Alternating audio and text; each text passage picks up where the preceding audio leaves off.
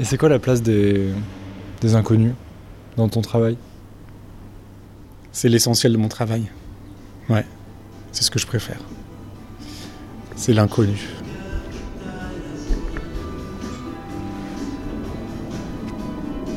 Nous aussi, on taille la zone. On quitte euh, le débarcadère parce qu'il faut qu'on retrouve la maison de Jacques Herry Oui, tout le monde sur l'île nous a conseillé d'aller voir Jacques Herry, qui connaît très bien, paraît-il, l'histoire de son village. Jacques Herry, c'est un homme de 83 ans. T'as t'as ton micro? Qu'est-ce qu'on écoutait, Julien?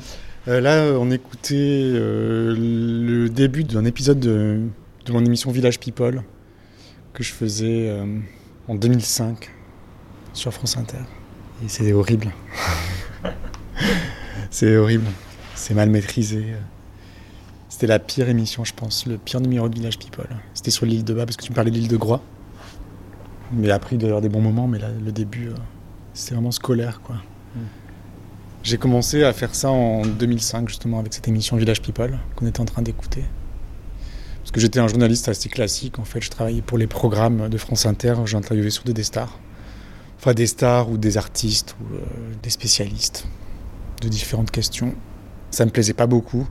Et après, quand on a monté ce projet de Village People avec Aurélie euh, Sfez, on partait dans un village comme ça, à deux, euh, sans rien préparer, pour rencontrer les gens et aller. euh, ce qu'on disait à l'époque, c'était on s'invite à boire le café chez les vieux et on fait de la mobilette avec les jeunes. Et du coup, c'était super parce qu'au début, on avait ce fantasme d'aller dans un village, de rencontrer des gens, mais on savait pas trop quoi leur demander et ce qui allait se passer. Et en fait, on a été pris au dépourvu au début. On savait pas. Effectivement, moi, j'arrivais à m'incruster un peu chez les gens, mais une fois que j'étais là, je savais pas quoi demander. Et j'avais peur. Et très vite, on a compris qu'avec n'importe qui, en rencontrant des gens comme ça au hasard, qui n'ont jamais été interviewés, qu'on n'aurait pas retenu à un casting, forcément, qu'on s'attendrait pas de rencontrer aussi, tu vois. Et ben en fait, euh, c'était un trésor parce qu'il y avait plein de choses à raconter, euh, tout, de tout, tout, tout, tout. Sur tous les sujets possibles et imaginables. Mais il fallait savoir interviewer, savoir les écouter, c'est ça qu'on a appris. À écouter les gens, à les interviewer, à jouer un peu avec eux. Et ouais, ça a été hyper formateur, et du coup, après, j'ai fait plus que ça. J'ai beaucoup de mal à interviewer euh, sur un mode d'opératoire différent, quoi. Bon, je m'y remets. J'ai mené mon enquête. J'ai mené mon enquête. Et je suis tombé sur cette victime. Enquête. Et je suis tombé sur cette victime euh, ignorée des listings. Oh, je sais pas parler. Euh, non répertorié. Voilà. répertorié. en tout- Non répertorié en tout cas. Non répertorié. De Thierry Paulin. Qu'est-ce que tu fais, Julien? Là, je dérush euh, le début de mon reportage. euh, où je suis dans la rue, j'explique ce que je fais là. euh, je donne des nouvelles à mes auditeurs. Et en fait, comme c'est des choses que j'enregistre euh, live, en fait, que je, n'écris pas avant ce que je vais dire, je l'improvise. Donc j'ai beaucoup de raccords à faire, beaucoup de montage, parce que je me trompe, je réfléchis tout haut. Et voilà, donc c'est un petit peu de travail de montage, mais qui n'est pas trop difficile. Et j'ai pu retracer sa vie.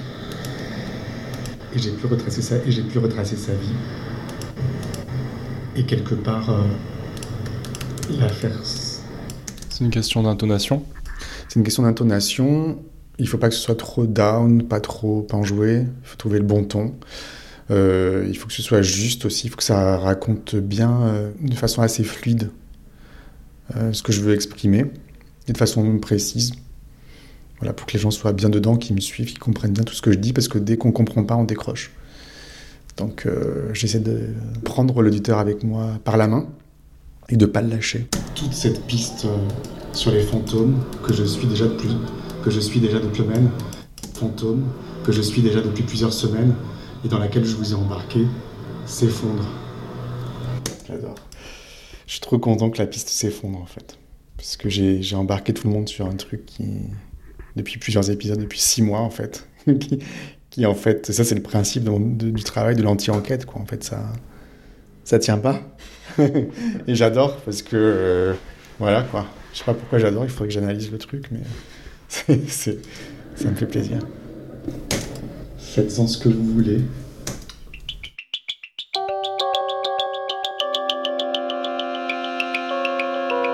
Est-ce que tu te rappelles comment on est entré en contact? En fait, je sais que j'ai reçu un message de toi sur Instagram un soir, assez tard, non? Et euh, je reçois beaucoup de messages, je les lis tous. Euh, je réponds pas forcément tout de suite parce que j'ai pas forcément l'esprit à ça et j'ai aussi ma vie. Et, euh, et du coup, là, euh, j'étais assez touché euh, parce que je voyais que tu avais écouté mon travail, que tu y étais sensible. Tu étais très gentil, très poli et euh, tu voulais faire un stage dans le podcast. Et je me suis dit, tiens, je vais réfléchir pour lui répondre, en fait, qui pourrait le prendre. Parfois, on me demande, et je sais pas quoi répondre. Parce que, voilà, il faut trouver la bonne personne, et euh, un stage, euh, voilà, je sais pas. J'ai peu de gens à conseiller. Et je sais pas pourquoi je me suis dit, bah, le mieux, c'est qu'on se rencontre, parce que c'était pour en parler, en fait, pour savoir ce que tu voulais faire et pour t'orienter. J'ai vu que tu n'étais pas à Paris, je t'ai demandé si tu venais à Paris, tu m'as dit oui. Et euh, très bien, donc on s'est vu, mais longtemps après. Et en allant au rendez-vous, je me suis dit, bon, qu'est-ce que je vais lui dire en fait? Qu'est-ce que je vais lui conseiller? Euh, Je savais pas. Et je me suis dit, mais tiens, en fait, pourquoi je lui proposerais pas de faire un stage avec moi?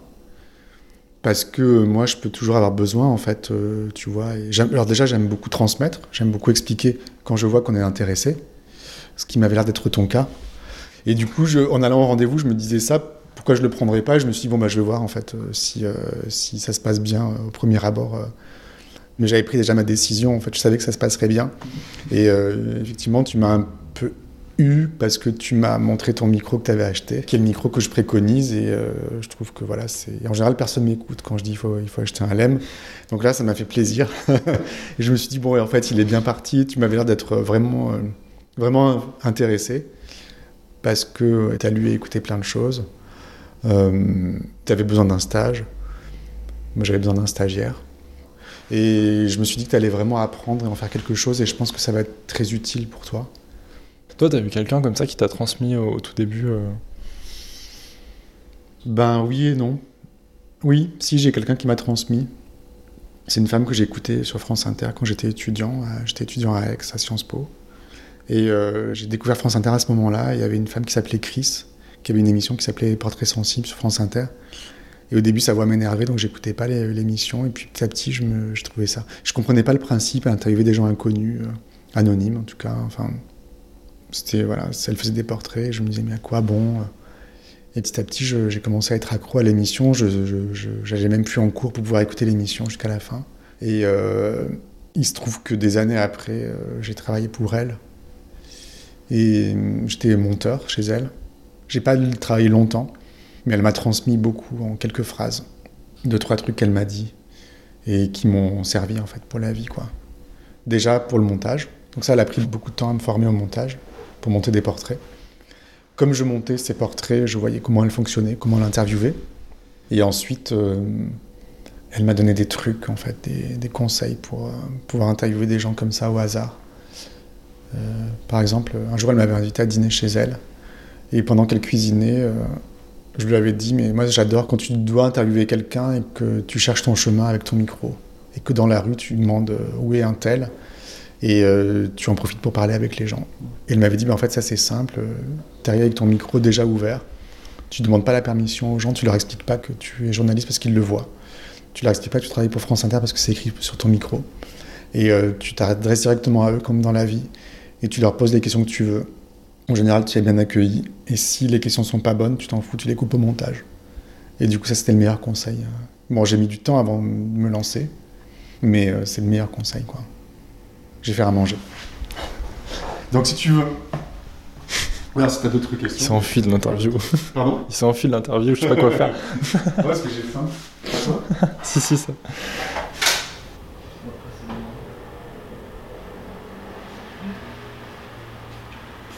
Faudrait peut-être que dans mon projet euh, audio, autour de mon stage, j'intègre euh, justement du reportage avec des inconnus. Ouais. Mais qui Et dans quel contexte Et pourquoi Alors, qu'est-ce que tu aurais envie de faire? Je sais pas. euh, Parce qu'en fait, je pars du principe que tout le monde est interviewable et qu'il faut prendre le temps d'interviewer tout le monde. ou essayer en tout cas. Mais ça veut dire qu'il faut y aller en fait. Il faut aller, il faut choisir un endroit et aller interviewer des gens. C'est pas forcément créer une situation, c'est trouver un lieu où on veut aller parler. En fait, je pense qu'il faut essayer avec toutes sortes de personnes, tout genre de, de personnes. Et du coup euh, ça veut dire que tu as l'embarras du choix en fait. Tu peux aller euh, vraiment où tu veux quoi. Si tu veux interviewer des gens c'est pourquoi en fait? Pourquoi tu veux les interviewer? Ça sert à quoi d'interviewer des gens? Parce que j'ai cette même euh, idée que toi qui est que tout le monde aura quelque chose à raconter. Mais qu'est-ce que tu veux savoir sur les gens?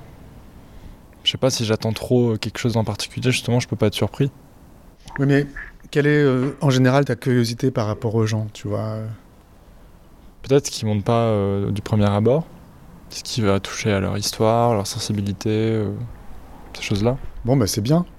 C'est un bon. Euh, c'est vrai, c'est bien. T'as répondu quoi? Ben, moi, un peu la même chose. Moi, j'ai l'impression que je leur demande ce que j'ai envie de savoir. C'est un peu pourquoi ils sont sur Terre, en fait. vois, qu'est-ce qu'on fait là?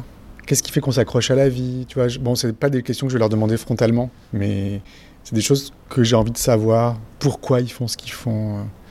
Comment ils se perçoivent, quelle est leur place en fait dans le monde? C'est comme ça qu'on approfondit un peu le, le, truc, parce que les gens peuvent se raconter et ça peut être très plat. Je pense qu'il faut toujours un peu élever ou approfondir. Moi, je me dis qu'on a tous, euh, on est tous un peu reliés, qu'on a quelque part, on a tous un peu notre place. C'est ça que j'essaie de trouver plus ou moins de façon assez floue, parce que je me, c'est pas euh, impérieux. En fait, j'essaie de faire des rencontres aussi. C'est toujours agréable en fait de voir quelqu'un qui est content de parler, et qui est content d'écouter. Tu pourrais aller. Euh, il y a un truc assez difficile à faire. Ce serait d'aller voir euh, les mecs qui font du sport là juste à côté. Tu les as déjà vus? Non, je vois pas de qui tu parles. Il y a un parc juste à côté avec un petit terrain de sport qui donne sur la route. Et euh, si tu allais les voir comme ça, a priori, qu'est-ce que tu leur demanderais? Ce serait quoi la, la, question la plus évidente en fait Là, tu vois des mecs qui sont en train de. Il y a des, toutes sortes de machines, en fait, d'appareils pour se muscler. En gros, c'est ça. Donc, euh, ce serait quoi la question la plus simple et la plus évidente? Tu peux arriver à leur demander qu'est-ce qu'ils font là? Absolument. Qu'est-ce qu'ils sont en train de Tout simplement? Oui, oui. qu'est-ce qu'ils sont en train de faire? En fait, il faut un peu se mettre dans la position d'un extraterrestre qui débarquerait là et qui comprendrait pas ce qui se passe, en fait, et qui viendrait d'un monde qui est complètement différent. C'est un peu une posture d'anthropologue d'arriver comme un extraterrestre, d'oublier tout ce qu'on sait quelque part parce que tu sais très bien ce qu'ils font. Après, pourquoi ils le font? Pourquoi tu fais de la muscu? Parce que tu t'ennuies, parce que tu es au chômage, parce que tu veux être beau, euh, parce que tu veux être fort, parce que tu veux te défendre. Il y a plein de raisons, tu vois, mille raisons. On a forcément euh, une raison qu'on peut se dire a priori quand on voit une scène comme ça dans la rue. Tu vois, tu passes en voiture à côté ou à vélo. Euh, tu dis, ah bah ça, c'est des mecs qui ont rien à foutre. Ah bah ouais, ils veulent être beaux. Et en fait, bah, la, question ne va pas de soi. Il faut se mettre comme un extraterrestre qui. Oh non, en fait, ça peut être beaucoup plus compliqué que ça. Et, si tu veux être beau, pourquoi tu veux être beau? C'est quoi le truc? C'est que tu veux, tu veux draguer des filles ou tu veux. Tu te sens pas bien? Euh, et puis tu veux, tu veux te sentir mieux ou on s'est foutu de ta gueule parce que t'étais moche. Enfin, tu vois, il y a, y, a, y les raisons ne vont pas de soi en fait. Donc ça veut dire qu'il faut, c'est ça qu'il faut trouver euh, peut-être. Après, euh, il faut faire gaffe parce que ça peut déranger les gens, quoi, ces questions. Donc il faut, il faut y aller vraiment mollo, quoi, doucement, par du descriptif. Euh, qu'est-ce que vous êtes en train de faire? C'est délicat, hein, tu peux leur dire est-ce que je peux vous parler? Est-ce que je peux regarder? S'ils te disent non, tu t'en vas, hein, parce que tu vas te prendre un dans la gueule. Tu peux enregistrer, en même temps tu observes doucement, gentiment. Et tu vois après euh, s'ils viennent te parler ou si euh, non, tu peux dire je peux vous demander ce que vous êtes en train de faire. Vois, tu... Mais voilà, il faut y aller mollo, quoi. Mais en fait, l'idée, c'est quand même toujours d'apprendre quelque chose en fait sur les gens et sur les idées reçues qu'on a. Tu vois, par exemple, euh, dans Cerno, euh, on parlait l'autre jour, dans mon podcast, il y a une femme euh, qui s'appelle Nicole et tu sais, qui est devant chez elle, et je la chope. Et, en fait, j'y pensais tout à l'heure d'ailleurs, je me disais, mais a priori, c'est une vieille dame qui s'ennuie et qui va faire ses courses comme toutes les vieilles dames. Et ouais, tu pourrais te dire, bah, en fait, je vais pas l'interviewer parce que je m'en fous en fait de la vie d'une vieille dame. C'est, euh, Mais en fait, quand tu prends le temps de discuter avec elle, eh ben, c'est tout sauf une vieille dame. C'est une femme qui a 80 ans, donc qui a 80 ans de vie, euh, d'expérience, de trucs qu'elle peut t'apprendre. Et en fait, cette femme-là que j'ai rencontrée, qui s'appelait Nicole, qui est en train d'aller acheter son paillasson, elle m'a raconté toute une vie en fait de voyage où elle a refusé d'avoir une famille, de se marier. Donc c'est une position extrêmement moderne en fait. Pour l'époque et qui est très importante aujourd'hui, qu'on connaît mieux aujourd'hui, mais c'est une dame qui, du coup donne des conseils et qui dit qu'elle a préféré vivre sa vie, euh, changer d'emploi et avoir une vie riche, euh, plutôt que d'être euh, inféodé à un mari, une famille, et d'avoir une vie un peu statique. Donc voilà, donc ça c'est un enseignement, c'est super et c'est complètement ce à quoi on s'attendait pas parce qu'on voit une vieille dame, mais en fait forcément une vieille dame c'est une femme qui a été jeune et qui a vécu tous les âges et qui a plein de trucs à raconter.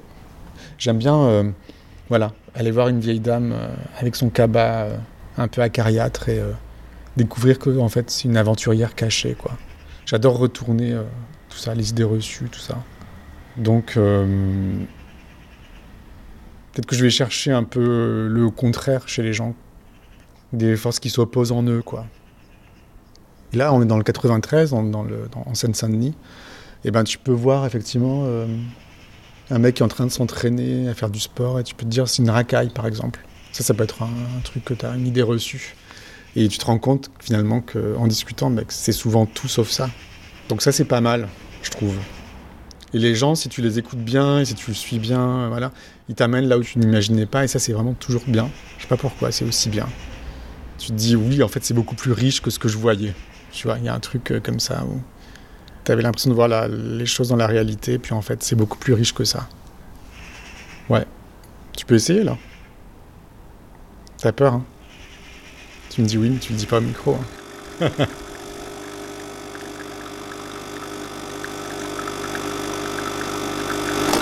À suivre.